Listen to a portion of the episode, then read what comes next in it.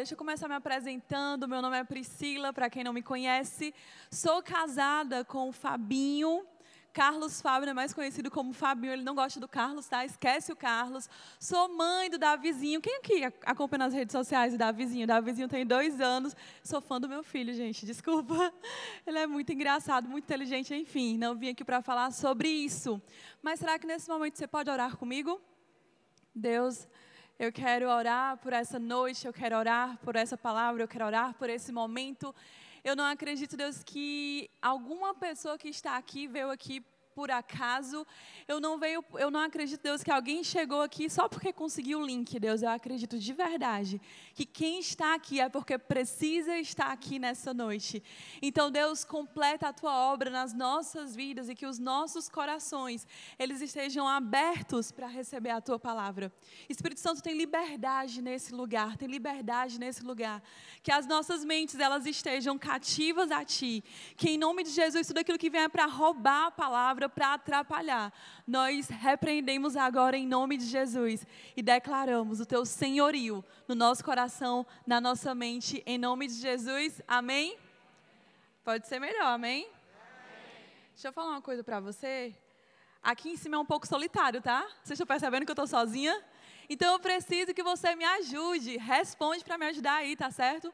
Estou no segundo culto, dei tudo de mim, fiquei sem voz, gente. Não tenho a mesma prática que o pastor Tiago de pregar sete cultos. Então, com um culto, eu já fiquei sem voz. Então, vou precisar da sua ajuda, com certeza. Mas eu queria começar fazendo uma pergunta: quem aqui tem avô ou avó? Acredito que todo mundo, não é verdade? A maioria de nós temos avós ou avós, mesmo que não seja biológico, tem alguém que você considera assim na família. Mas o que eu quero dizer é que, quando eu falo sobre essa categoria da nossa família de avós, eu lembro muito do meu avô Raimundo. E sabe qual é a memória que eu tenho do meu avô Raimundo? Não é uma memória muito legal. Eu chegava perto dele e eu sentia sempre aquele cheiro de cigarro, e isso me deixava muito enjoada. E eu brigava com ele, eu falava, vô, o senhor está fumando aquele negócio de novo. E ele dizia, minha filha, não se preocupe, está tudo sob controle. E aí eu via o meu pai conversando com ele, papai, de novo o senhor com isso, isso está assim demais, o senhor está viciado nisso. Ele, meu filho, não se preocupe, está tudo sob controle. E estava tão sob controle que, infelizmente, cerca de seis anos atrás, o meu avô acabou falecendo com os pulmões comprometidos. Sabe o que eu quero falar nessa noite? Na verdade, é uma pergunta: dominando ou dominado? De que lado você está? Porque meu avô achava que estava tudo sob controle, mas na verdade ele estava dominado porque aquilo que eu não domino me domina. Aquilo que eu não domino me domina. Tudo aquilo que eu não tomo meu lugar, tudo aquilo que eu não tomo as rédeas, aquilo vai acabar me escravizando, aquilo vai acabar me subjugando. Aquilo que eu não domino me domina. A gente vê lá no começo, lá em Gênesis 1, vamos lá voltar para a criação. Quem conhece essa história? Gênesis 1, criação do mundo, Deus está lá criando o homem. Olha só o que acontece. Gênesis 1, 26 a 31. Então disse Deus: façamos o homem à nossa imagem, conforme a nossa semelhança. Fala comigo, domine. Pode ser melhor, domine. Domine ele sobre os peixes do mar, sobre as aves do céu, sobre os animais grandes de toda a terra e sobre todos os pequenos animais que se movem rente ao chão. Criou Deus o homem à sua imagem, a imagem de Deus o criou, homem e mulher os criou. Deus abençoou e lhes disse: Sejam férteis e multipliquem-se. Fala assim: encham e subjuguem. Encham e subjuguem, mais uma vez, domínio dominem sobre peixe, os peixes do mar, sobre as aves do céu e sobre todos os animais que se movem pela terra. Disse Deus: Eis que lhes dou, Deus entregando mais uma vez, todas as plantas que nascem em toda a terra e produzem sementes, e todas as árvores que dão frutos com sementes, elas servirão. Elas estão aqui para te servir de alimento para vocês. E eu dou, eu te entrego todos os vegetais como alimentos a tudo que tem em si fôlego de vida, a todos os grandes animais da terra, e a todas as aves do céu, e a todas as criaturas que se movem rente ao chão. E assim foi, e assim aconteceu. E Deus viu que tudo que havia feito havia ficado muito bom. Você consegue perceber que na criação, lá no homem original, Deus já colocou no DNA o gene do domínio? Estava lá no nosso DNA o gênio do domínio, mas o que foi que aconteceu? Veio o pecado, que a gente conhece a história, não é verdade? Veio o pecado, veio a queda. Adão e Eva desobedeceram e aí toda a humanidade perdeu o domínio. Aquele domínio que Deus tinha dado agora com a queda, agora com o pecado, a gente perdeu. Mas aí, Priscila, tem jeito, porque assim, eu não tenho nada a ver com esse Adão. Eu não sei por que, que eu estou colhendo as consequências do erro de Adão. Adão, como eu comecei falando, ele representa a humanidade. E Deus é tão perfeito em tudo que faz. Porque lá em 1 Coríntios, ele fala assim: a gente não precisa ler, mas depois, em caso você faz a leitura, 1 Coríntios fala foi por um homem que entrou o pecado na humanidade, não é verdade? Através de Adão entrou o pecado na humanidade pois através de um, que é Jesus, vai ter redenção, vai ter cura, vai ter salvação. Através de um entrou o pecado, pois através de um, quem quiser salvação tem acesso. Quem quiser resgatar esse domínio tem acesso através de Jesus. Sabe, se a gente for olhar, gente, era muito perfeito que eles viviam ali. Eva não tinha celulite, mulheres. Que mundo perfeito. Não tinha briga, não tinha discussão, não tinha dor, não tinha tristeza. Não tinha traição, não tinha ciúmes. Era um mundo perfeito, mas aí com a queda, com o pecado, isso acabou sendo corrompido. E talvez você fale assim: ah, Pri, mas eu não tenho vícios, eu não me encaixo nessa categoria de alguém que é dominado, porque eu não tenho vício com droga, eu não tenho vício com bebidas, eu não tenho vícios com cigarro. E aqui eu quero abrir um parênteses, porque se de repente você estiver dominado hoje por essas coisas, eu acredito que em nome de Jesus você pode ser liberto. Mas se você não está nessa condição, como a maioria das pessoas, deixa eu te falar uma coisa: será que de fato você tem um domínio? E eu queria que você raciocinasse aqui comigo. Reflete aqui comigo. Estão comigo? Reflete aqui comigo. Você concorda comigo que uma vida onde você tem um domínio é uma vida equilibrada? Se eu tenho uma vida equilibrada, eu estou dominando. Se eu não tenho uma vida equilibrada, eu estou sendo dominado. Está fazendo sentido? Se eu tenho uma vida equilibrada, eu estou dominando. Se eu não tenho uma vida equilibrada, eu estou sendo dominado. E aí eu te faço a pergunta: nós somos corpo, alma e espírito. Fala comigo: corpo, alma e espírito. Aí eu te pergunto: todas as áreas da sua vida estão equilibradas? Opa!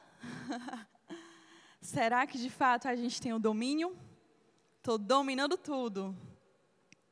Porque quando a gente fala, por exemplo, do corpo, do nosso corpo, da nossa saúde física, é importante cuidar, não é verdade, gente? Nos últimos dias, a gente tem tido um apelo sobre a questão da importância de cuidar do nosso corpo, da nossa sa saúde, e isso de fato é muito importante. Isso de fato faz toda a diferença, porque aquilo que a gente não domina acaba dominando a gente. Então, se hoje eu não tenho domínio sobre a saúde do meu corpo, consequentemente, amanhã eu vou ser dominado por doenças, amanhã eu vou ser dominado por limitações físicas, porque o que eu não domino me domina. E aí, quando eu estava pensando nessa questão do cuidado do corpo, eu lembrei que eu inventei de fazer 10 dias sem açúcar, gente. Porque assim, eu sou louca, alucinada por chocolate. Quem quiser me agradar, é só me dar cacau show. Hoje eu ganhei um brownie zero açúcar. Vamos ver se é bom mesmo. Me garantiram que era muito bom. Mas o que eu quero dizer é que é no, quem me conhece sabe. É no nível assim, né, gente? Quem me conhece sabe. É no nível muito alto. E aí eu falei, vou ficar 10 dias sem açúcar, porque eu tenho um domínio sobre isso. Gente, eu estava, Deus, por favor, passa logo esses dez dias, em nome de Jesus. Gente, eu sonhava. Quando eu percebi, eu estava dizendo assim, Fábio, compra aquilo para mim. Ele, Priscila, tu não está dez dias sem açúcar? Oh, é verdade. Sonhava e acordava pensando em coisas com açúcar, principalmente chocolate. Ou seja, aquilo que eu achava que era besteira, aquilo que eu achava que eu tinha um controle, na verdade, estava me dominando e eu nem percebia. Quantas áreas da nossa vida que a gente não tem nem noção, que a gente nem para para refletir. Nós simplesmente estamos sendo dominados e a gente acha que está tudo boa, que está tá tudo de boa, está tudo normal. Ter equilíbrio no nosso corpo é importante sim, Mas não para por aí não. Sabe o que, que a Bíblia fala lá em Tiago 3,6? Antes de ler, isso que a gente vai falar agora é algo que às vezes a gente diminui, a gente não valoriza, mas é algo que tem a capacidade de destruir uma vida inteira, tem a capacidade de destruir casamento, tem a capacidade de arruinar amizades de uma vida inteira. Sabe aquelas amizades bem fortes? Pois é, Tiago 3,6. Assim também a língua, fala comigo, língua é um fogo, é um mundo de iniquidade colocado entre os membros do nosso corpo. Contamina a pessoa por inteiro, incendeia todo o curso de sua vida, sendo ela mesma incendiada pelo inferno. Que coisa forte, né, gente? Um órgão tão pequeno, algo tão pequeno que tem um poder tão devastador. Sabe, quando a gente fala, não ache que você está simplesmente jogando palavras ao vento. Quando a gente fala, ou as palavras elas vão gerar vida, ou elas vão gerar renovação de vida, ou elas vão gerar morte, ou elas vão gerar destruição, ou elas vão gerar decepção, ou elas vão gerar tristeza. Ou gera vida ou gera morte. Não existe palavra jogada ao vento, não existe isso, ah, eu vou falar aqui e não vai acontecer nada. Olha o poder que a Bíblia fala que a língua tem. Porque assim, a gente tem um processo na liderança onde a gente tem algumas entrevistas com pessoas que vão assumir liderança. E todas as vezes que eu pergunto assim, qual é o seu defeito? Nunca ninguém falou para mim assim, o meu defeito é porque eu sou fofoqueiro. É porque eu sou fofoqueira. Porque ninguém admite que é. Mas a gente ama uma fofoca, né? Chega, coça a língua, a gente gosta. Porque sabe o que, é que a gente faz? A gente chega e fala assim, Mari, Mari, deixa eu te contar uma coisa. Olha, mas isso é para a gente orar, tá certo? Sabe o que, é que a gente está fazendo? A gente está pegando a fofoca e embalando numa embalagem de presente fake chamada oração. A gente embala a fofoca em um papel de presente fake chamado Oração, gente. E eu falo a gente, porque todo mundo aqui algum dia já caiu nessa cilada. Ou só eu? Só a única, a única aqui pecadora que já fofocou, todo mundo aqui já caiu nessa cilada. Essa cilada dessa, dessa língua, sabe? Desse negócio que coça, que a gente não consegue dominar. O que, é que fala em Tiago 3,8? A língua, porém, ninguém consegue domar, dominar. Está vendo a palavra de novo, dominar? A língua, porém, ninguém consegue domar, dominar. É um mal incontrolável, cheio de veneno mortífero. E aí, quando eu vi isso, eu falei: pronto, já está dizendo que eu não posso dominar, então não tenho domínio, não tem jeito. É por isso que eu acabo falando besteira. É por isso que eu acabo falando que eu não queria falar. É por isso que você tem que aguentar o que eu tenho para falar, porque você tem que ouvir o que eu quero falar mesmo. Eu vou falar o que eu estou sentindo e pronto. Epa, não é assim. Deixa eu te falar aqui uma coisa para a gente refletir juntos. Eu acredito que qual, alguém aqui vai se identificar com esses exemplos. Alguém aqui já recebeu alguma palavra que te magoou profundamente, na é verdade? Alguém aqui um dia já recebeu alguma palavra que te fez sentir humilhado? Alguém aqui já recebeu alguma palavra que te fez sentir rejeitado? Sabe por quê? Porque se entrasse uma pessoa aqui correndo e dissesse assim: vocês são tudo feio, ninguém ia se incomodar, todo mundo ia olhar para ele e dizer assim: quem é esse doido? Agora, quando é alguém que a gente se importa. Se fosse o meu marido falando isso para mim, eu ficaria muito mal. Porque quanto maior a expectativa, maior a decepção. Quanto maior a expectativa, maior a decepção. Então, com certeza, nós já fomos feridos, maltratados ah, e ficamos amargurados por palavras que a gente recebeu. Mas eu também garanto que, com certeza, um dia você já pisou na bola e já falou mais do que deveria. Com certeza, um dia com as suas palavras você deve ter magoado alguém. Com certeza, um dia com as suas palavras você falou: Poxa, não era isso que eu queria falar e acabou saindo. Com certeza, nós aqui já nos arrependemos de coisas que nós falamos que nós não queríamos ter falado. Ou que a gente falou porque queria mesmo, mas a consequência não foi nada bom. Porque a Bíblia está falando, gente, nós não conseguimos dominar. Mas aí, para por aí, Priscila.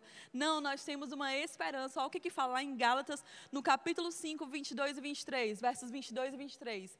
Mas o fruto do Espírito é amor, alegria, paz, paciência, amabilidade, bondade, fidelidade, mansidão e domínio próprio. Fala comigo, domínio. Acorda, bora lá, domínio Domínio próprio. Olha essa palavra de novo, domínio. Ei, deixa eu te falar. Se o pecado roubou da gente o domínio, em Jesus nós temos o Espírito Santo que habita em nós. A palavra fala: Eu sou templo e morada do Espírito Santo. Se ele habita em você, você tem um fruto do Espírito. Então, em Jesus, através do fruto do Espírito, você pode dominar a maldita dessa língua sim. Você e nós. É possível. Pelas nossas próprias forças, de fato, a gente não consegue. É por isso que a gente promete: amanhã eu vou me controlar. E quando o pessoal do trabalho vier falar mal de alguém, minha língua vai coçar, mas eu não vou falar. E quando você percebe, você está lá no grupinho falando de novo. É. Amanhã eu não vou mais ser grossa com a minha mãe. Quando ela vier com as pedras dela, não vale a pena eu revidar. Eu vou ficar calada. E quando você vê, você já está vomitando tudo em cima dela de novo. Por quê? Porque pelas nossas próprias forças a gente não consegue, a gente se frustra. Tem prazo de validade. Eu vou colocar água na boca, vou segurar aqui minha boca. Tem prazo de validade. Quando você se vê livre, você joga os cachorros em cima, não é verdade? Segura, segura, segura pelas próprias forças. Aí quando vê, fala um monte de coisa que não deveria falar. Porque pelas nossas próprias forças a gente não consegue. Mas graças a Deus que Ele nos dá o Espírito Santo para termos domínio próprio. Guarda isso no teu coração. Nem tudo, você precisa entender isso, que todo aqui, tudo aquilo que a gente falou, você concorda comigo que o que a gente fala antes de falar, a gente pensou? Faz sentido para você? Antes de falar, a gente pensa no que fala, não é verdade? Porque se você estiver no ponto que você está falando e não está pensando, realmente você perdeu o domínio. Muito, muito mesmo, há muito tempo. Mas tudo que a gente fala antes, a gente teve um pensamento, não é verdade? E olha só, sobre a questão do pensamento. Se, mesmo quando a gente fala assim, ah, eu falei, mas saiu, foi sem querer, eu nem pensei no que eu falei. Mesmo quando a gente fala assim, deixa eu te dizer uma coisa, você pensou. Talvez você não teve consciência naquele momento que saiu e você acha que nem estava. Eu nem pensei, só saiu. Mas na verdade, as nossas falas, elas são filhos de pensamento. Quando você fala, quando você pensa, você gerou um filho que foi a fala. Então, quando você acha que falou, que saiu, na verdade, você pensou, pensou, pensou, gerou aquele filho. Opa! Ele nasceu. Opa, não foi por acaso. Primeiro, tudo começou com o pensamento. Está fazendo sentido, gente, para você? Porque quando eu entendi isso, isso foi libertador na minha vida. Você sabia que não é porque um pensamento chegou na sua cabeça que ele precisa morar aqui? Não é porque estacionou aqui que precisa morar aqui, não.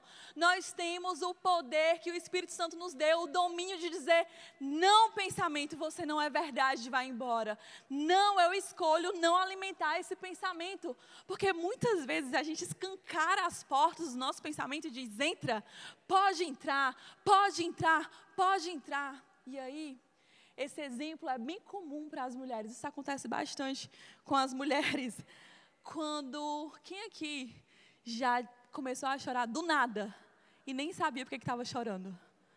Tipo assim, eu tô lá chorando, o Fábio chegar, Priscila, tá tudo bem? Por que, que tu tá chorando? Eu não sei.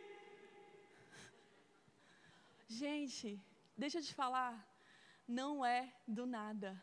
Tudo começou com um pensamento. Para para fazer esse rastreamento que você vai entender que você já foi alimentando a sua mente com várias coisas negativas, com várias coisas, com várias coisas, até chegar a um ponto que você perdeu o domínio.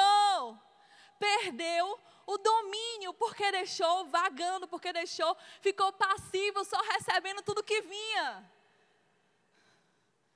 E aí os homens olham e falam: Eu sou forte, eu não faço isso. É, não chora, não expressa muitas vezes chorando, mas expressa com ignorância, com grosseria, jogando os cachorros em todo mundo, frustrado. Vocês vão continuar me amando, gente? Eu sou dessas. Mas tudo começou com um pensamento. E Priscila, tem jeito para os meus pensamentos? Calma, que graças a Deus tem. Mas é interessante quando a gente baseia a nossa vida em pensamentos e emoções, porque olha só o que acontece. Hoje nós temos um, nós vivemos em um mundo onde é pregado constantemente, onde nós somos doutrinados em novelas, em filmes, em músicas. Isso é tão sutil. Eu lembro de desde criança ver isso nos filmes da Disney. É muito normal todo mundo falar isso. Ei, siga o seu coração. Quem já ouviu isso? Siga o seu coração. Quer tomar uma decisão? Siga o seu coração. O que é que o seu coração está dizendo? E, gente, esse é um terreno muito perigoso. Olha o que, que a Bíblia fala lá em Jeremias, no capítulo 17, 9 e 10. Jeremias 17, 9 e 10. O coração é mais enganoso que qualquer outra coisa. Para aí que eu vou ler de novo. O coração é mais enganoso que qualquer outra coisa. E a sua doença é incurável. Quem é capaz de compreendê-lo? Aí Deus diz: Deus dá a resposta, Deus dá a saída. Eu sou o Senhor que sonda o coração e examina a mente para recompensar a cada um de acordo com a sua conduta, de acordo com as suas obras. Você consegue perceber que pelas nossas próprias forças a gente não consegue dominar os pensamentos, os sentimentos, quanto mais tomar decisões baseadas em nossos sentimentos. É por isso que a gente entra em problema, sai de problema, entra em problema, sai de problema. Por quê? Porque está seguindo o coração, não está ouvindo o comando de Deus, não está levando em conta o direcionamento de Deus para as nossas vidas. Quer saber quando a pessoa está seguindo o coração? É só cabeçada atrás de cabeçada. É só queda atrás de queda. Ei, quando é que a gente vai parar para perceber? Ei, seguindo esse direcionamento não está dando certo não está dando certo, os resultados não estão sendo bons. Eu queria que trouxesse a cadeira, por favor. Sabe o exemplo de quando nós somos reféns das nossas emoções? Nós somos reféns das nossas emoções. E para o pessoal que está aqui na direita, tem escrito aqui: não estou bem. Quando a gente se senta na cadeira do não estou bem. Quando a gente se acomoda nessa cadeira do não estou bem. Porque é verdade que o dia mal chega, não é verdade? O dia mal ele chega para todo mundo. E é interessante que eu estava preparando essa palavra, e quando eu estava preparando essa palavra, o Espírito Santo me lembrou de algo que eu passei essa semana e eu falei: Ah, agora eu entendi por que, que eu passei por esse dia mal, porque isso precisava ser verdade na minha vida para eu poder estar tá falando aqui hoje. E aí tá bem fresquinho, foi esses dias, essa semana eu cheguei num dia mal. Eu cheguei num dia em que os pensamentos negativos e as emoções me dominaram de tal forma que eu estava no meu horário de trabalho e eu falei para uma amiga de trabalho, eu falei, olha, por favor, segura a onda aí, tem um pessoal me cobrando aqui algo que eu preciso fazer para que o trabalho dentro da empresa continue, mas eu vou precisar dar uma pausa porque eu não estou bem. Porque eu não estou bem. E aí eu comecei a. Sabe aquela vontade que dá de você ir para a sua casa, para o seu quarto, se deitar na sua cama, colocar uma música bem triste, apagar todas as luzes e ainda fazer uma posição fetal? Pronto. Era isso que eu tinha vontade. Eu queria tudo menos contato com pessoas, menos resolver alguma coisa. Eu queria viver o meu momento. E aí aquilo ali foi me levando para uma coisa pior que a outra, uma coisa pior que a outra. Quando eu vi, eu estava chorando copiosamente. E aí eu me vi numa condição que eu falei, meu Deus, como foi que eu parei aqui? Como foi que eu vim parar aqui? E aí eu percebi que, na verdade, eu não estava mais sofrendo pelo problema que tinha acontecido de manhã. Na verdade, eu estava sofrendo por vários outros pensamentos negativos que estavam habitando a minha mente. E que eu fui dando abertura para aquilo. Sabe? Eu não estou dizendo que você não sofre. Eu não estou dizendo que tem momentos que a gente de fato está nessa condição. Existem momentos na nossa vida em que de fato nós vamos estar na condição de não estou bem. Mas tem uma diferença em dizer eu não estou bem e morar nessa condição de não estou bem. Porque a Bíblia fala, ei, o choro, ele pode durar até uma noite, mas a alegria vem pela manhã. Sabe, isso aqui não é lugar de morada, isso aqui é lugar de passagem. passagem, passou. Não é para durar para sempre. Quando eu vi, gente, eu estava remoendo problemas do alfabeto inteiro, A, B, C, D, E. Por quê? Porque tudo começa na mente. Tudo começa com pensamentos. Tem esperança para mim e para você. Sabe, eu não estou aqui falando para pessoas que têm depressão. Eu não estou falando para pessoas que têm falta de uma química no corpo, que precisam tomar remédio porque sentem uma tristeza por falta dessas químicas. Existem casos realmente clínicos. Se você está nessa condição, você continua vindo à igreja, você continua em GC e você pede a ajuda de um profissional. Mas o que eu estou querendo dizer é: ei, a gente pode evitar tanta coisa quando a gente para os pensamentos, quando a gente bloqueia os pensamentos, quando a gente reflete no que a gente está pensando e não escancara a nossa mente para receber tudo que vem. Está fazendo sentido para você? Porque, gente, isso foi libertador para mim. Quando eu entendi, e aí, Priscila, você não precisa pensar tudo que vem. Você não precisa pensar tudo que vem. Você tem o poder de se posicionar e dizer: ei, isso não. Isso não. Mas talvez você diga assim: Priscila, eu estou sem forças. Eu não consigo mais me levantar da cadeira do não estou bem. Como é que eu posso sair dessa cadeira do não estou bem? E deixa eu te falar lá em Marcos, no capítulo 5, versos 25 a 34. Marcos, capítulo 5, versos 25 a 34, conta a história de uma mulher que já estava há 12 anos na cadeira do não estou bem. A gente vai fazer essa leitura agora. E estava ali certa mulher que havia 12 anos vinha sofrendo de uma hemorragia. Ela padecera muito sob o cuidado de vários médicos e gastara tudo o que tinha, mas em vez de melhorar, só piorava. Quando ouviu falar de Jesus, chegou-se por trás dele, no meio da multidão, e tocou em seu manto, porque pensava: se eu tão somente tocar em seu manto, ficarei curada. Imediatamente cessou a sua hemorragia, ela sentiu em seu corpo que estava livre do seu sofrimento, e o teclado pode vir. No mesmo instante, verso 30, no mesmo instante, Jesus percebeu que dele havia saído poder. Virou-se para a multidão e perguntou: Quem tocou em meu manto? Responderam seus discípulos: Vês a multidão aglomerada ao teu redor e ainda perguntas: Quem tocou em mim? Mas Jesus continuou olhando ao seu redor para ver quem tinha feito aquilo. Então, a mulher, sabendo o que lhe tinha acontecido, aproximou-se, prostrou-se aos seus pés e, tremendo de medo, contou-lhe toda a verdade. Então ele disse: Filha, a sua fé a curou. Vá em paz e fique livre do seu sofrimento. Essa é a tão conhecida história da mulher do fluxo de sangue. E eu te garanto que eu, te, que eu guardei o melhor para o final, então preste atenção aqui. Sabe, eu queria ver com você, refletir com você sobre o que foi que curou aquela mulher. Foi que curou aquela mulher? A Bíblia fala que ela ouviu.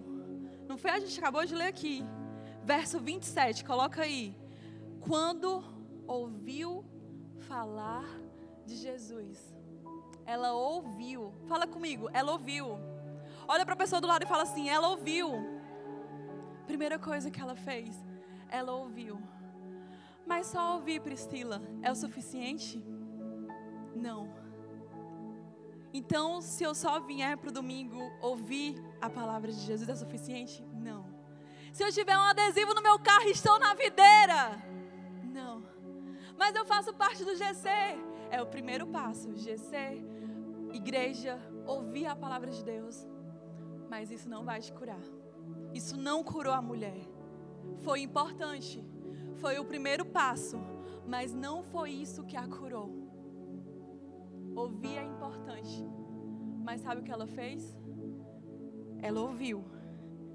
E a Bíblia diz que ela foi ao encontro de Jesus. Ela ouviu, ela foi e ela tocou em Jesus. Ela ouviu, ela foi e ela tocou em Jesus. Ei, por que é que a gente não corre para tocar em Jesus, ao invés de ficar só esperando o toque de Deus? Por que é que a gente não se levanta e diz: Deus, eu vou te tocar, eu vou tocar os céus, eu vou tocar a tua glória? Se levanta com gratidão, porque a gratidão atrai a presença de Deus. Eu vou te tocar, Deus. Eu não vou mais só ficar esperando que o Senhor venha me tocar, não. Ela ouviu, ela foi e ela tocou. Tem que ter ação, sabe por quê? Porque quando eu só escuto, quando eu fico só no âmbito de ouvir o que a Bíblia fala, de fato, a fé ela vem pelo ouvir e pelo ouvir a palavra de Deus. Mas Tiago também fala que a fé sem obras é morta, a fé sem atitude é morta, a fé sem ação não vale. Não dá para ficar só no âmbito de ouvir. Desculpa, mas se você estiver anotando essa pregação, se você estiver com todo o seu espírito, alma e corpo aqui ouvindo, só ouvir não vai te fazer sair melhor daqui. Eu queria te dizer que já resolveria todos os problemas, mas não para por aí. Não para por aí, é o primeiro passo, tem que ter ação. Ela ouviu, ela foi, ela tocou. E tem um detalhe muito importante que a Bíblia fala que quando ela tocou em Jesus, aquela hemorragia cessou imediatamente. E aí eu quero te fazer uma pergunta: o que foi que fez cessar aquela hemorragia naquela mulher? O que foi que curou aquela mulher? Porque quando ela toca em Jesus, é como se ela estivesse estabelecendo uma conexão com Jesus. Sabe quando a gente liga o Wi-Fi para conectar? ela estava se conectando ao poder de Jesus. Mas aqui nesse texto que a gente leu, tem outra conexão que ela fez, que fez toda a diferença para que ela fosse curada imediatamente. Porque quando eu faço essa pergunta, no automático a gente vai dizer assim: ela foi curada quando tocou. Mas a gente vai descobrir agora quando foi que ela foi curada. Marcos 5, 28. Porque pensava, fala comigo. Porque, porque, porque, porque ela pensou, ela tocou, ela foi curada. Olha o poder. Ela pensou, ela tocou, ela foi curada. Olha o poder do pensamento certo. Olha o poder do pensamento correto. Priscila, quando é que eu sei o que, é que eu devo pensar?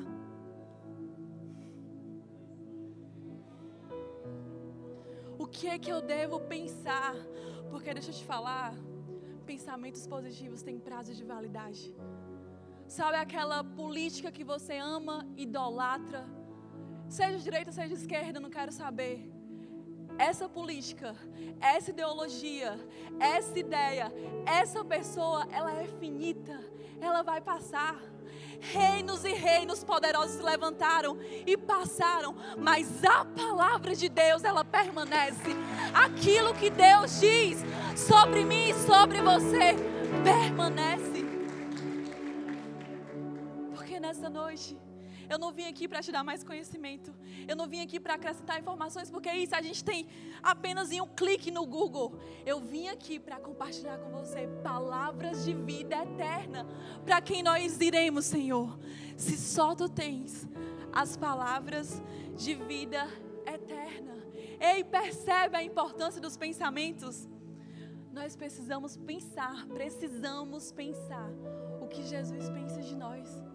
E não tem outra maneira de saber, gente, se não for meditando nessa palavra.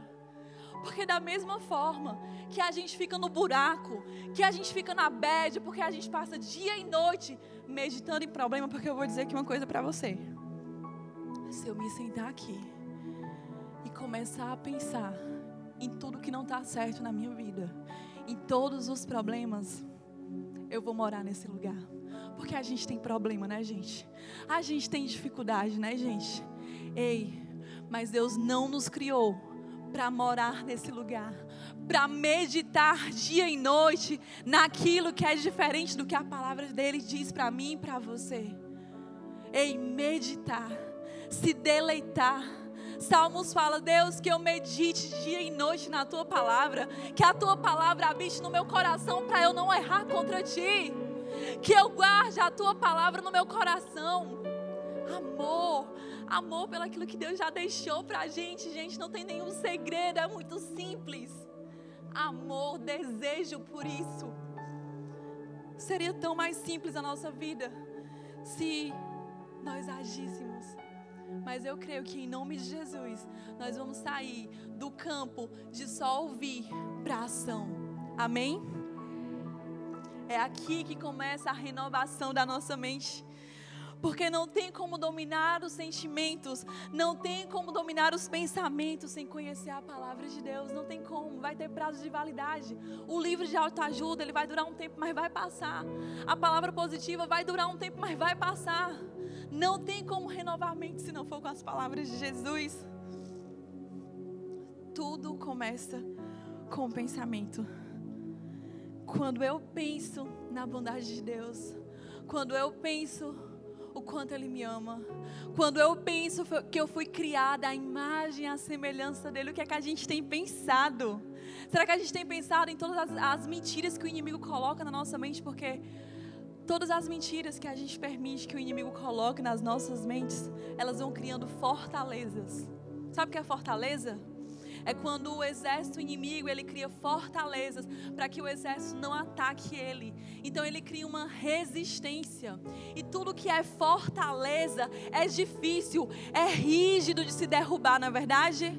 Mas através da palavra de Deus, em nome de Jesus, nós podemos derrubar as fortalezas que foram construídas na nossa mente. Tem pessoas com fortalezas aqui, mas essa é noite de essas fortalezas serem destruídas.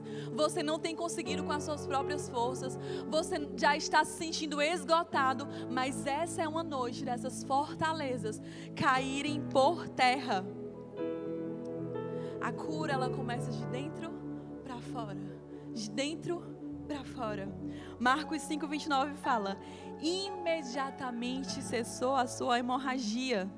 E fala comigo, ela sentiu. Pode ser melhor, ela sentiu. Sentimentos. Ela ouviu. Ela foi. Ela pensou. Ela tocou. E ela sentiu. Sabe por quê? Porque os meus sentimentos vão seguir os meus pensamentos. Anota isso. Os sentimentos vão seguir os pensamentos.